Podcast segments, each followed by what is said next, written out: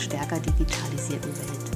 Hier dreht sich alles um die Themen Grundbildung und Betrieb, Digitalisierung, E-Learning, Blended Learning und Weiterbildung. Ich bin Kirsten Mengewein und Teil des Teams von E-Video Transfer 2, einem Projekt von Arbeit und Leben Berlin-Brandenburg. Ihr digitales Lerninstrument zur arbeitsorientierten Verbesserung von Grundkompetenzen. Ich stelle Ihnen hier Tools und Konzepte aus dem Themenfeld vor und spreche mit Menschen aus der Praxis, Bildung und Wissenschaft. Anlässlich des Weltalphabetisierungstages am 8. September habe ich heute meine Kollegin Johanna Lamberts und Cornelia Scholz bei mir zu Gast im Podcast Grundbildung hören. Johanna Lamberts studierte Kulturwissenschaften und Medienpädagogik sowie Deutsch als Fremdsprache an der Universität Leipzig. Und sie absolvierte eine Weiterbildung zur E-Trainerin und Blended Learning Beraterin an der Fernuniversität in Hagen. Ihre Arbeitsschwerpunkte liegen in den Bereichen Medienpädagogik, Lernen mit digitalen Medien, Deutsch als Fremdsprache und Grundbildung. Derzeit ist sie als Fachreferentin bei Arbeit und Leben Berlin-Brandenburg im Projekt E-Video Transfer 2 für die fachliche Weiterentwicklung und die didaktische Implementierung der E-Videos verantwortlich. Cornelia Scholz hat nach ihrer Ausbildung zur examinierten Krankenschwester Erwachsenenbildung und Politik in Münster studiert. Seit sieben Jahren arbeitet sie nun als Fachreferentin im Bereich der Grundbildung hier bei Arbeit und Leben Berlin-Brandenburg.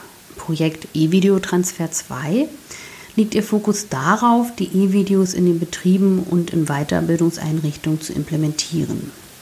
Seit 2015 hat sie einen Lehrauftrag an der Evangelischen Hochschule Darmstadt mit dem Titel Grundbildung und Alphabetisierung in Deutschland.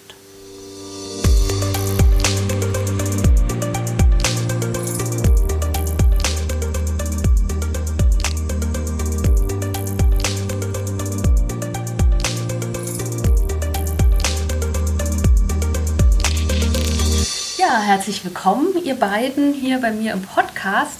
Und äh, zur Einstimmung möchte ich euch die Frage stellen, stellt euch vor, wir haben uns noch nie vorher gesehen und ich komme bei einem Infostand von Arbeit und Leben vorbei und möchte mich gerne informieren darüber, was ihr so macht. Ähm, ja, wie würdet ihr denn kurz und knackig erklären, was denn eure Arbeitsaufgaben sind? Ja, kurz und knackig. Äh, ich versuche es mal. Also ähm, Arbeit und Leben ist eine Einrichtung der Jugend- und Erwachsenenbildung. Ähm, wir beziehen uns hier auf Berlin und Brandenburg mit unseren Angeboten. Ähm, das Interessante ist bei Arbeit und Leben, dass wir ähm, vom Volkshochschul, ähm, von den Volkshochschulen und dem Deutschen Gewerkschaftsbund getragen sind ähm, und dadurch eben auch ganz äh, vielfältige Arten von Angeboten machen können.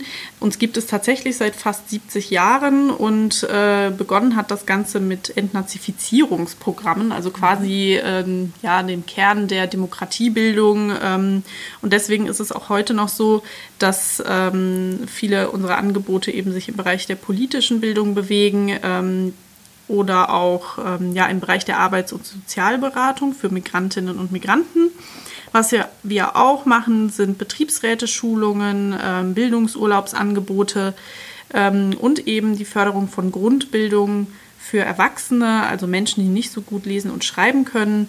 Und darum soll es ja heute vor allem gehen. Genau. Ja, ich würde ähm, gerne noch so die Perspektive der Teilnehmenden in den Vordergrund äh, rücken, denn wir möchten die Teilnehmenden befähigen und auch dazu motivieren, sich gesellschaftlich und auch äh, betrieblich mit einzubringen, Prozesse mitzugestalten, Verantwortung zu übernehmen, Zivilcourage zu zeigen. Also ähm, dieses Bescheidwissen, mitreden wollen, einmischen ähm, auf politischer und auf gesellschaftlicher Ebene, im Betrieb, ähm, im Alltag. Das ist so das, was ähm, wir, ja, das Ziel, was wir erreichen möchten ähm, mit unseren Angeboten. Und genau dafür ist eben eine fundierte Grundbildung notwendig. Mhm. Dankeschön euch beiden. Ähm, ihr habt jetzt beide das Thema Grundbildung erwähnt. Bevor wir jetzt tiefer nochmal einsteigen, was ähm, Arbeit und Leben zu diesem Themenfeld anbietet und wie es da auch mit Zahlen aussieht hier in Deutschland, was ist denn eigentlich Grundbildung? Könnt ihr das kurz erklären? Tja, Grundbildung, das ist ja so ein schillernder Begriff, der, den man oft gar nicht so richtig gut fassen kann. Ähm, ich versuche mal so ein bisschen historisch anzusetzen. Ähm, so gesehen wurde Grundbildung früher immer schon auch ähm, vor allem verstanden äh, als Alphabetisierung, also dass die, dass die Lese- und Schreibkenntnisse quasi ähm, ausreichen sollen, damit ein Mensch äh, ausreichend an der Gesellschaft teilhaben kann. Also so grob wird es immer umschrieben. Ähm, was dazu auch noch gefasst wird, ist Rechnen, aber auch viele andere Felder mittlerweile, sodass das eben ähm, ja, schwierig ist, diesen Begriff abzugrenzen. Oder wie würdest du das beschreiben? Ich habe irgendwann mal ähm, gelesen, dass jemand sagte, Grundbildung sei ein Omnibusbegriff und jeder setzt da rein, was, was er für wichtig erachtet. Sprich, ähm, jemand ähm, mit einer medizinischen ähm, Brille auf das Thema, der würde sagen, naja, auf jeden Fall Health Literacy gehört dazu. Jemand, der eher ökonomisch unterwegs ist, ähm, sagt eben ja eher die ökonomische Bildung als äh, gewerkschaftsnahe Einrichtung sagen wir vielleicht ja ab und das äh, Kenntnisse über Arbeitnehmerbildung sind ganz wichtig. Sprich, es ist eigentlich nicht klar definiert, was mhm. ist jetzt eigentlich Grundbildung, was gehört zur Grundbildung dazu. Und ähm, wenn man sich das mal genau überlegt, verändert sich dieser Begriff ja auch. Heute würden wir sagen, mh, digitale Kompetenzen, der Umgang mit dem Computer, der Umgang mit dem Smartphone gehört selbstverständlich dazu vor 30 Jahren war das nicht so. Vor 30 mhm. Jahren haben Experten mit Computern gearbeitet. Sprich, dieser Begriff ist eben auch einem ständigen äh, Wandel äh, unterworfen. Mhm. Okay, danke euch beiden. Ähm, in der Anmoderation hatte ich das schon kurz erwähnt. Am 8. September jährt sich der Alphabet Weltalphabetisierungstag zum 53. Mal. 1965 wurde er von der UNESCO ins Leben gerufen und im Jahr darauf zum ersten Mal begangen. Ähm, dieser Tag soll daran erinnern, dass weltweit über 860 Millionen Menschen nicht richtig lesen, schreiben und rechnen können. Wie sieht es denn da in Deutschland aus? ihr habt die Leo-Studie mitgebracht äh, als Papierversion und vielleicht könnt ihr da einfach mal ein bisschen draus berichten. Ja, richtig. Die äh, Leo-Studie Studie haben wir hier vor uns liegen. Ähm, die wurde 2018 erhoben und 2019 veröffentlicht. Äh, die Vorgängerstudie ist von 2011.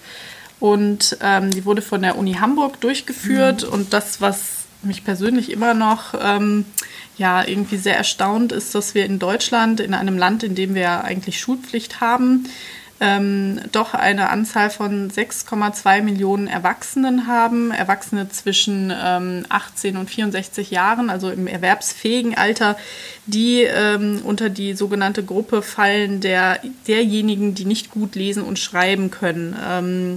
Und das bedeutet, das sind Menschen, die maximal einzelne einfache Sätze lesen können, die aber nicht mehr in der Lage sind, zusammenhängende Sätze und eben Texte zu begreifen. Äh, manche darunter, die tatsächlich nur einzelne Wörter, sehr wenige, die vielleicht auch nur einzelne Buchstaben lesen können. Mhm.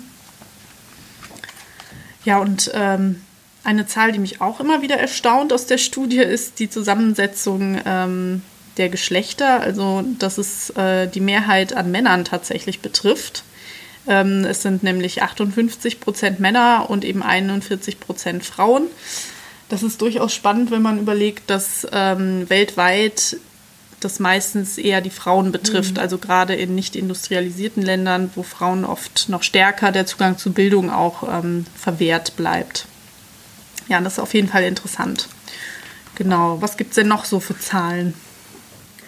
Ähm, genau, womit wir uns auch beschäftigt haben, ist ähm, die Frage der Herkunftssprache. Also die Leo Level One Studie hat Menschen interviewt, die äh, bereits gut mündlich Deutsch können. Ähm, das heißt, das sind Menschen, die eben das schon mitbringen. Und dann hat man eben geguckt, welche Herkunftssprache haben diese Menschen und dass die Mehrheit dieser Menschen sind tatsächlich ähm, äh, mit der Herkunftssprache Deutsch ähm, nämlich fast 53 Prozent und eben 47 Prozent ähm, haben eine andere Herkunftssprache. Mhm. Ja, da würde man ja jetzt ähm, sagen, okay, es sind mehr Menschen ähm, betroffen, die äh, von sich selbst behaupten, dass ihre Herkunftssprache Deutsch ist. Denn die Studie mhm. hat ja vor allem gefragt, welcher Sprache fühlen sie sich am ehesten äh, zugehörig.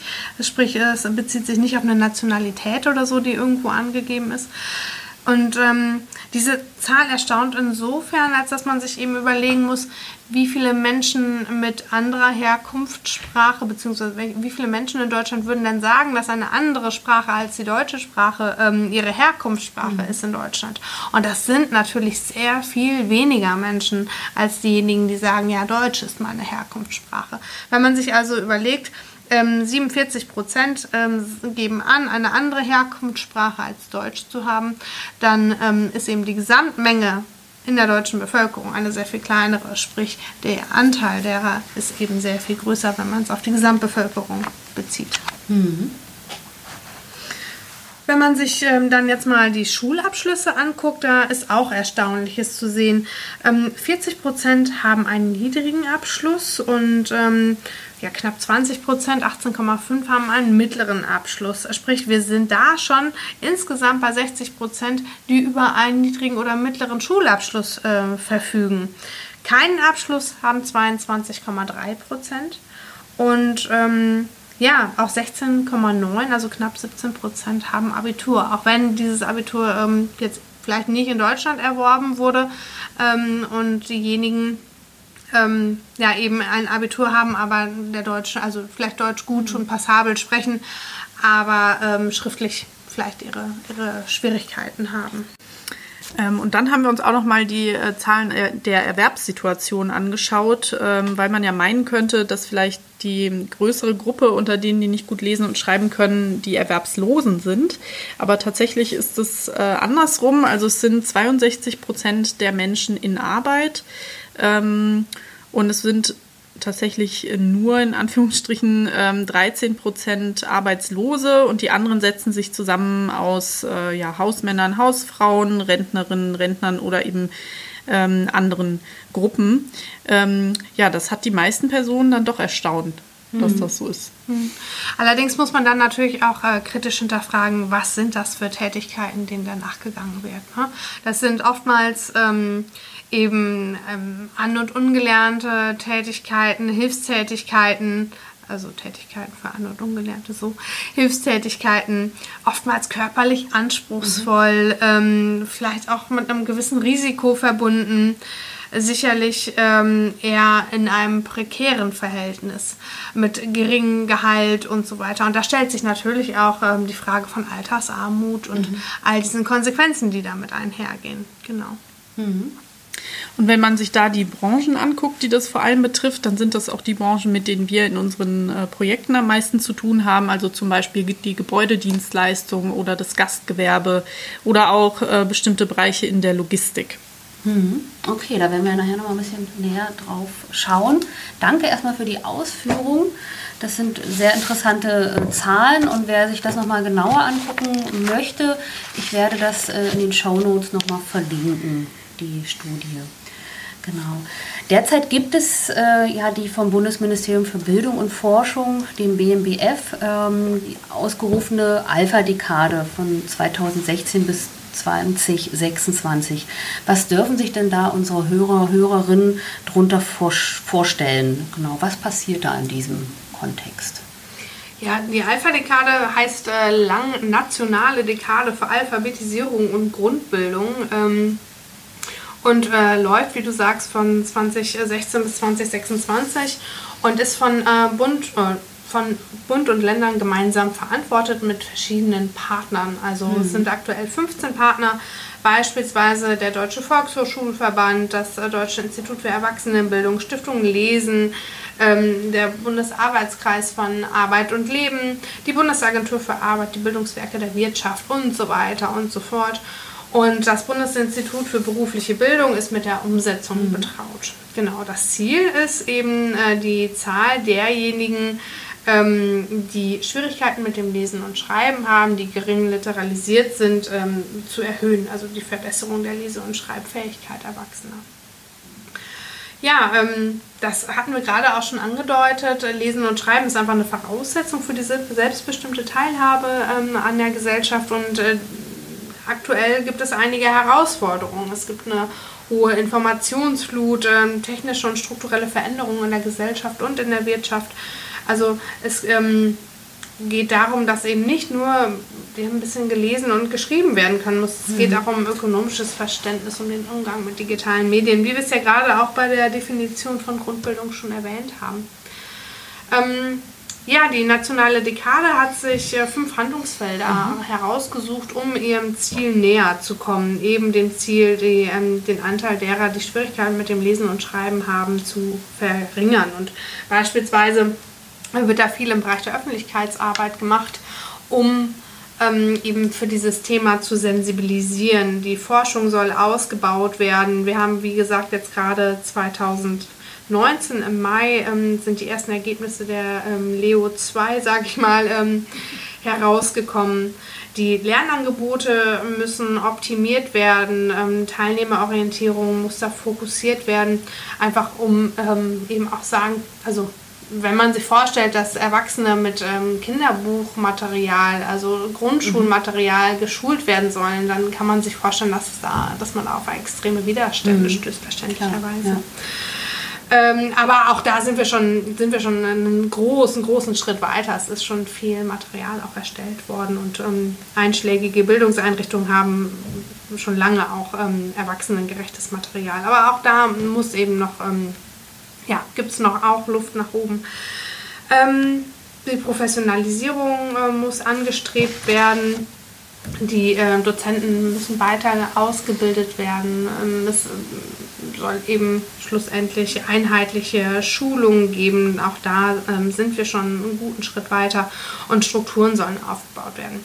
Wenn man, wir haben jetzt 2019, seit 2016 läuft äh, die nationale Dekade für Alphabetisierung und Grundbildung, sprich wir können jetzt auf drei Jahre zurückschauen ähm, und ich denke, da ist schon einiges mhm. passiert, aber überall ist auch noch Luft nach oben. Okay. Wäre ja auch fatal, ja. Äh, wenn, wenn dem nicht so wäre. Mhm. Genau.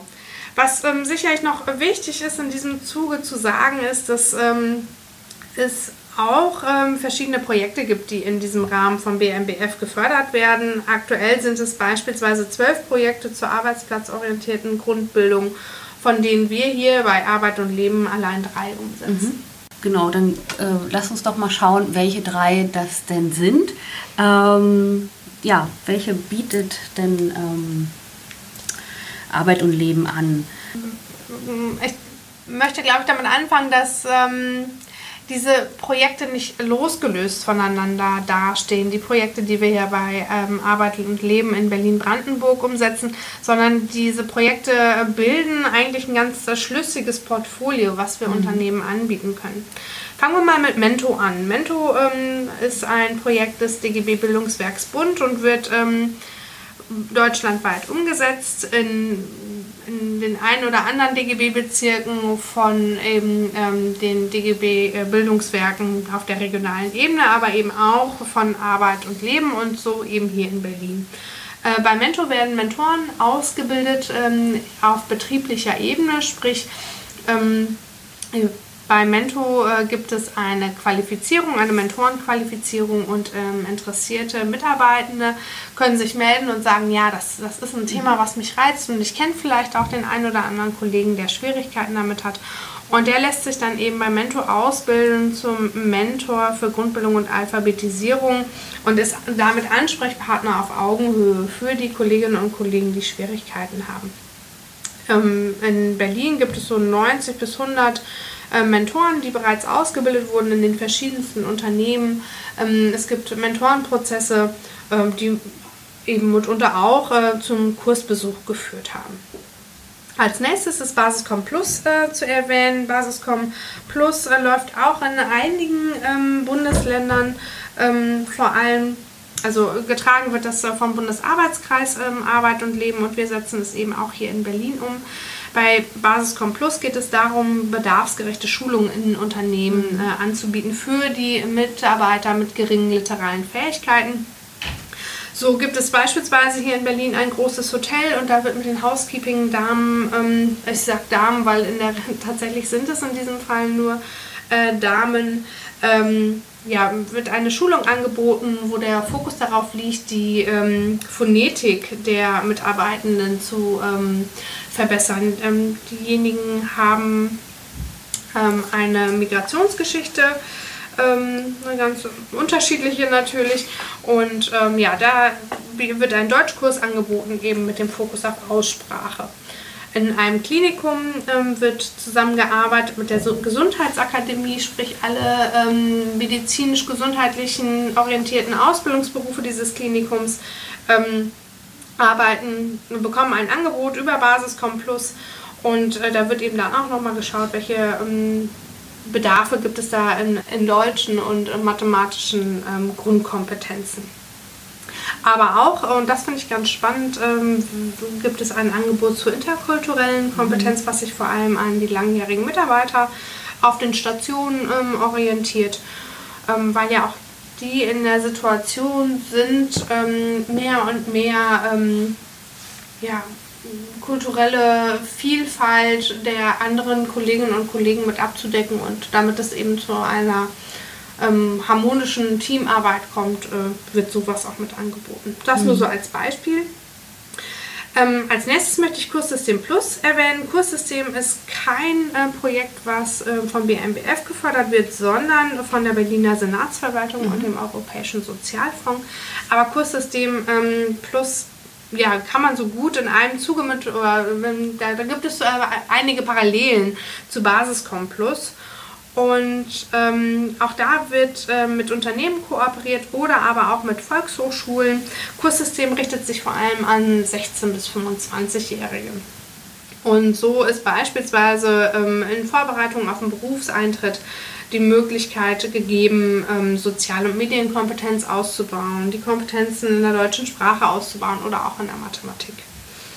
Ja, und schlussendlich äh, gibt es dann auch noch E-Video-Transfer 2, ähm, mhm. was in den verschiedenen Angeboten mit umgesetzt wird. Aber vielleicht erzählst du noch was zu E-Video? Ja, gerne. Ähm, also E-Video Transfer 2 ist auch im Rahmen der Alpha-Dekade gefördert und ähm, ist ein Projekt, wo wir ein digitales Lernangebot, äh, das E-Video quasi, entwickeln.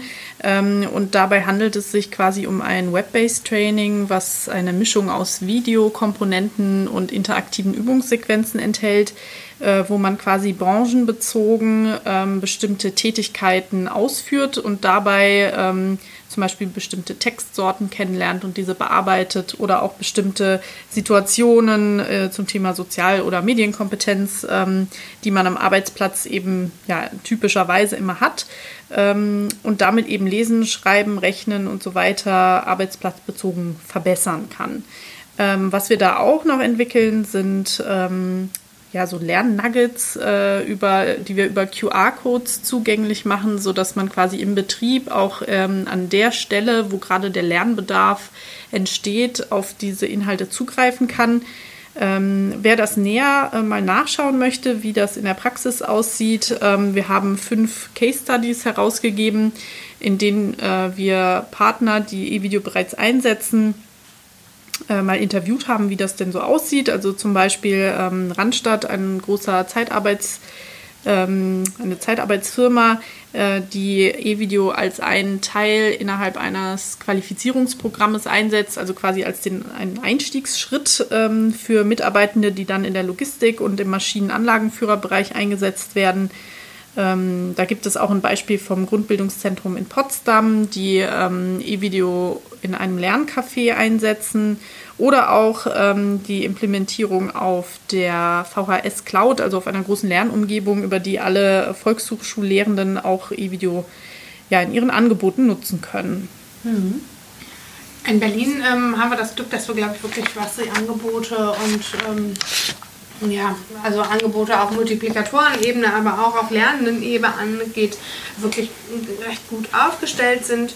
Und ähm, in allen Bezirken gibt es äh, Alpha-Bündnisse. Mhm. Und äh, wir koordinieren das Alpha-Bündnis Tempelhof Schöneberg.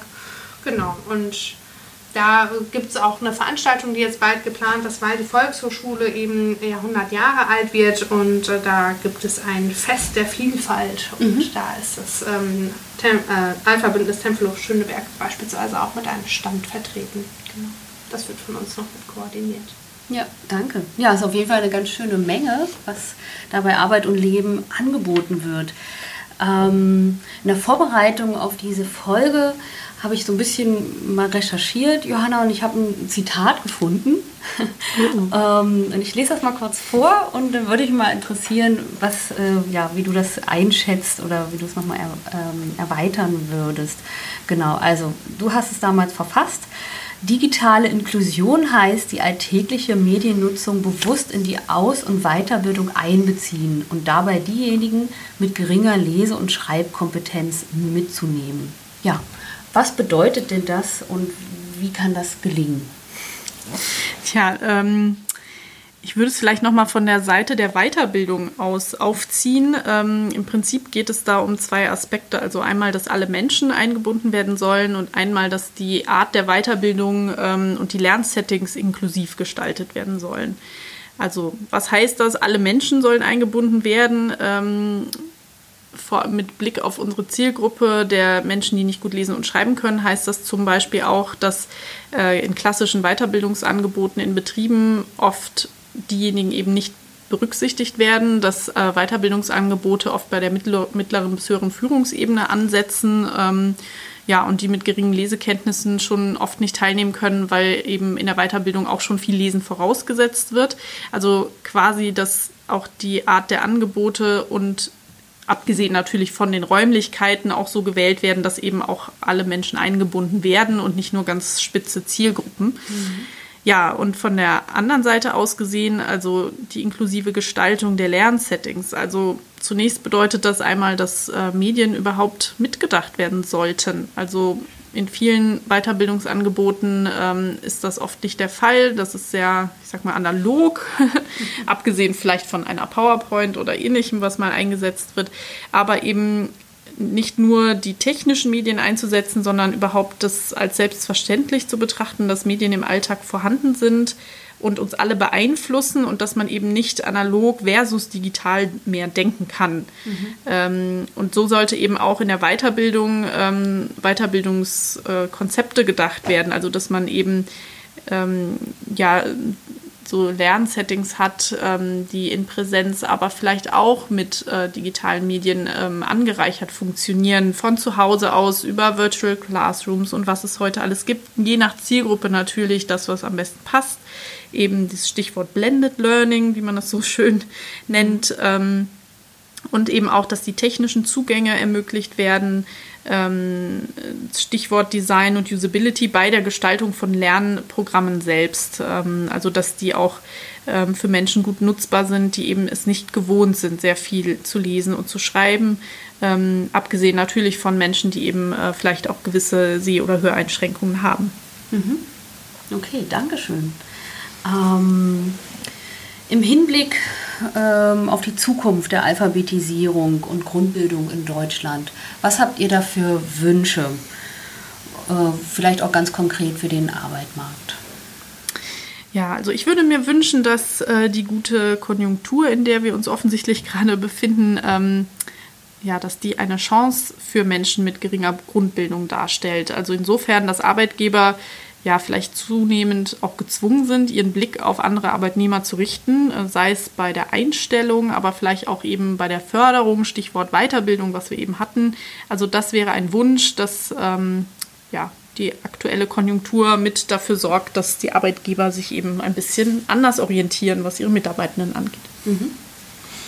Ja, ich möchte mich ähm, so ein bisschen konzentrieren auf den Lernort Betrieb ähm, und äh, da schließt sich ähm, der Kreis zu Johannas vorheriger Aussage. Ich möchte gerne, dass Grundbildung als Thema der Personalentwicklung anerkannt wird, dass ähm, Menschen mit geringer Lese- und ähm, Schreibfähigkeit, mit geringen literalen Fähigkeiten als Zielgruppe der Personalentwicklung ähm, anerkannt werden, gesehen werden und ja, selbstverständlich auch Angebote für sie mitentwickelt werden und dass Grundbildung im betrieblichen Kontext so ein bisschen aus der Schmuddelecke rauskommt. Mhm. Äh, wenn ich ähm, daran denke, ich hatte gerade die verschiedenen Projekte vorgestellt und wir arbeiten mit vielen tollen Unternehmen in, in Berlin zusammen, ähm, die sich dem Thema öffnen, die sagen und sehen, ja, da, da muss was getan werden und nicht nur, weil sie sagen, ja, das ist so der drohende Fachkräfteengpass und aus verschiedenen anderen betrieblichen Gründen, die, die alle gerechtfertigt sind, aber eben auch, weil sie ihre soziale Verantwortung daran sehen. Und dennoch gibt es eben auch viele Unternehmen, die sich ähm, ja, den wahnsinnigen Bogen darum machen. Und es gibt immer noch viele Unternehmen, die sagen, ja, wir sehen das, aber bitte erwähnen Sie unseren Namen nicht in Ihrer mhm. Öffentlichkeitsarbeit. Okay. Ähm, das ist einfach immer noch ein Thema der Schmuddelecke und das würde ich mir wünschen, dass ähm, das Thema einfach mehr beleuchtet wird, mehr in den Vordergrund rückt und ähm, ja, mhm. ein wirklich präsentes Thema im Bereich ähm, der Betriebe wird. Ja, das sind doch äh, wunderbare, hehre Ziele und, und, Zukunftsvisionen. Also lassen wir uns da gemeinsam dran arbeiten, dass wir das irgendwie schaffen.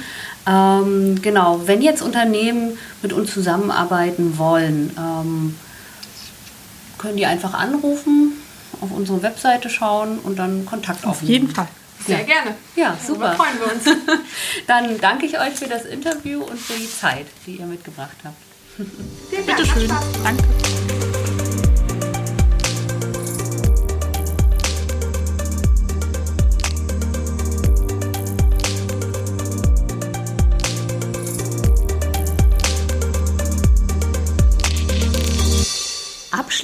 Habe ich noch ein paar spannende Termine und weitere Hinweise aus dem Spektrum von E-Video-Transfer 2 und unseren weiteren Grundbildungsangeboten hier bei Arbeit und Leben. Zuallererst, wir haben auch anlässlich des Weltalphabetisierungstages am 8. September unseren Netzplan, den wir in Zusammenarbeit mit der BVG erstellt haben, zum Thema Grundbildung aktualisiert. Das heißt, wenn Sie auf unsere Webseite gehen, ähm, lernen-mit-evideo.de slash Grundbildung-in-berlin. Ich verlinke Ihnen das nochmal, keine Angst.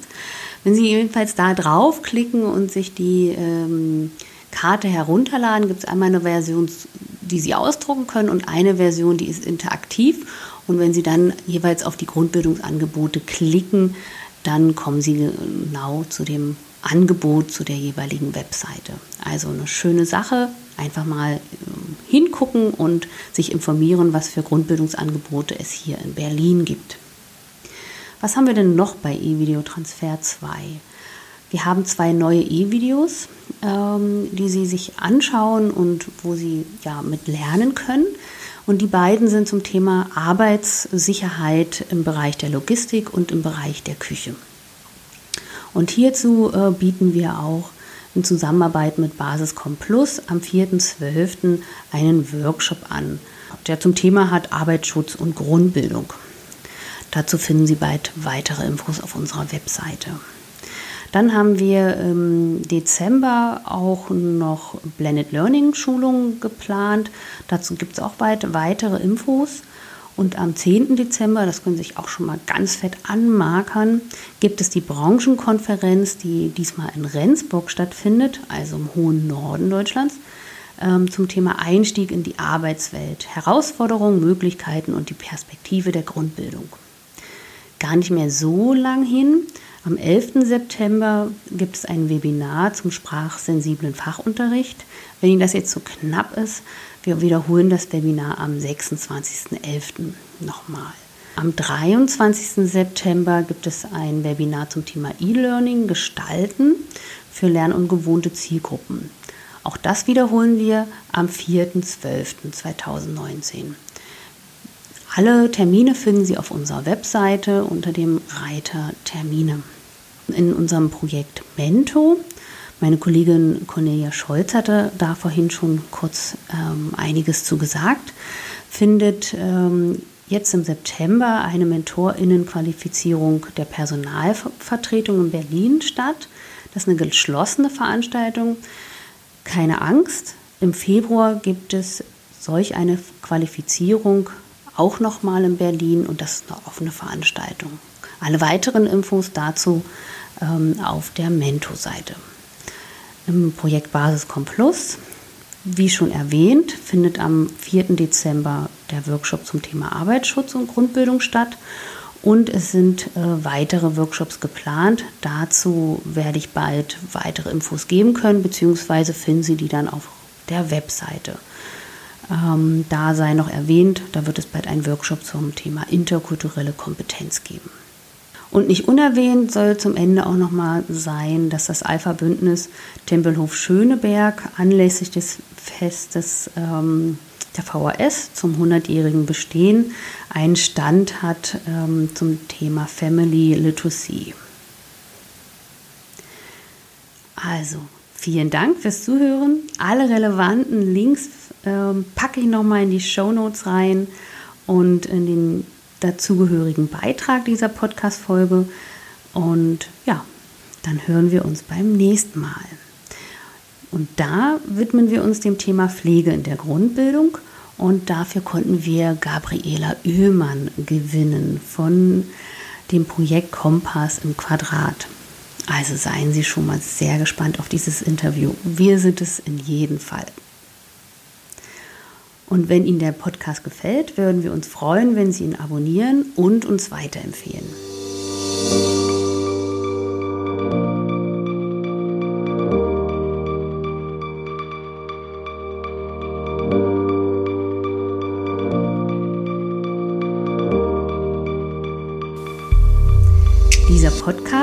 Teil des Projektes E-Video-Transfer 2 von Arbeit und Leben Berlin-Brandenburg.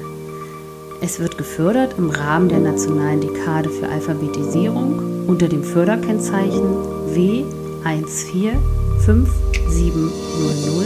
mit Mitteln des BMBF.